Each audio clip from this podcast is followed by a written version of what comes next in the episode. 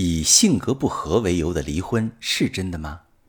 你好，这里是中国女性情感指南，我是许川，用心理学带你找到幸福的方向。遇到感情问题，直接点我头像发私信向我提问吧。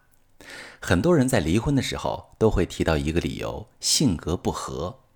但是，当我们把婚姻里的很多问题都当成是性格问题的时候，其实就是把复杂的整体压缩成了一个片面的问题，忽略掉了背后真实的原因，同时也否定了婚姻的成长性。如果这样想啊，问题的解决办法也只有一个：换一个性格合适的人。但是，大多数的情况是你换了之后，上一段感情的矛盾还是照旧会出现，两个人的性格又会越来越不合。刚在一起的时候，他会绕路来接你下班，但结婚之后，他就算顺路也不肯来，觉得伴侣有很多坏习惯，把家里搞得一片狼藉，也不想想你收拾有多累。他习惯在爱情里讲道理、理性判断，看不见你的焦虑和不安，没有情绪价值。渐渐的，双方都会在婚姻中感受不到爱，感情还是一样会破裂。核心原因其实是。我们并没有养成成长型的婚姻观。两个成长在不同家庭、不同生活环境的人要在一起，就一定会有冲突。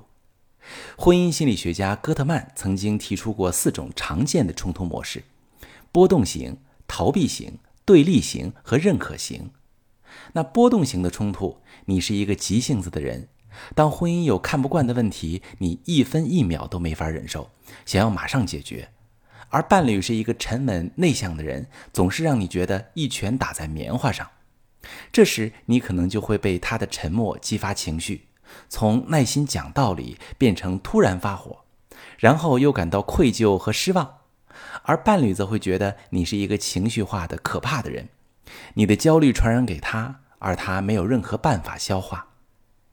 逃避型则是双方都习惯了逃避问题。你可能偏向焦虑回避型的性格，当伴侣出现不爱你的迹象时，你会非常想要试探他，确认爱是否存在，但是你又害怕答案会让自己二次创伤，于是干脆封闭情感，当作看不见。而伴侣也是回避型的人，他知道婚姻有问题，但是他也乐得没人逼他解决。既然没人爱自己，那就谁都不期待，谁都不要了。你们就会在回避中产生新的问题，同时都认为对方不爱自己了。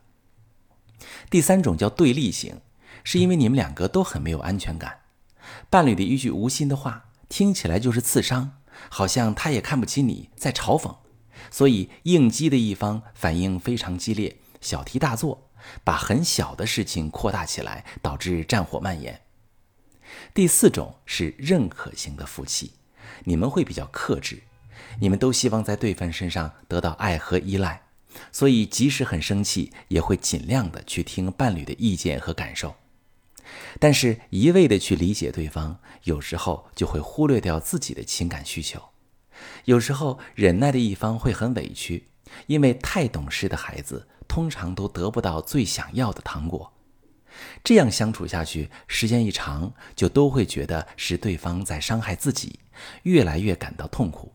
最终有一方失望的觉得，也许就是性格不合，于是提出离婚。但其实造成消耗和失望的，并不是性格本身，而是我们内心深层的动机。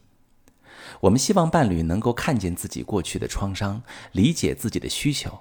然而在吵架的时候，这些想法都被表面的情绪掩盖掉了。所以性格不合的背后，其实是内心需求的不满足。引导伴侣表达真实心声，让他也理解自己，才能破解迷局。但是大多数人没那么专业，也不知道如何清楚表达出自己的真实意思，最终才遗憾的错过。如果你也感到和伴侣相处性格不合，可以去思考一个问题：你们是怎样不合的？造成不合的背后是什么样的成长经历和感情渴求？你可以从这个方向入手，重新判断你们的感情质量，进行下一步的决策。我是许川，如果你正在经历感情问题、婚姻危机，可以点我的头像，把你的问题发私信告诉我，我来帮你解决。如果你的朋友有感情问题、婚姻危机，把我的节目发给他，我们一起帮助他。喜欢我的节目就订阅我、关注我，我们一起做更好的自己。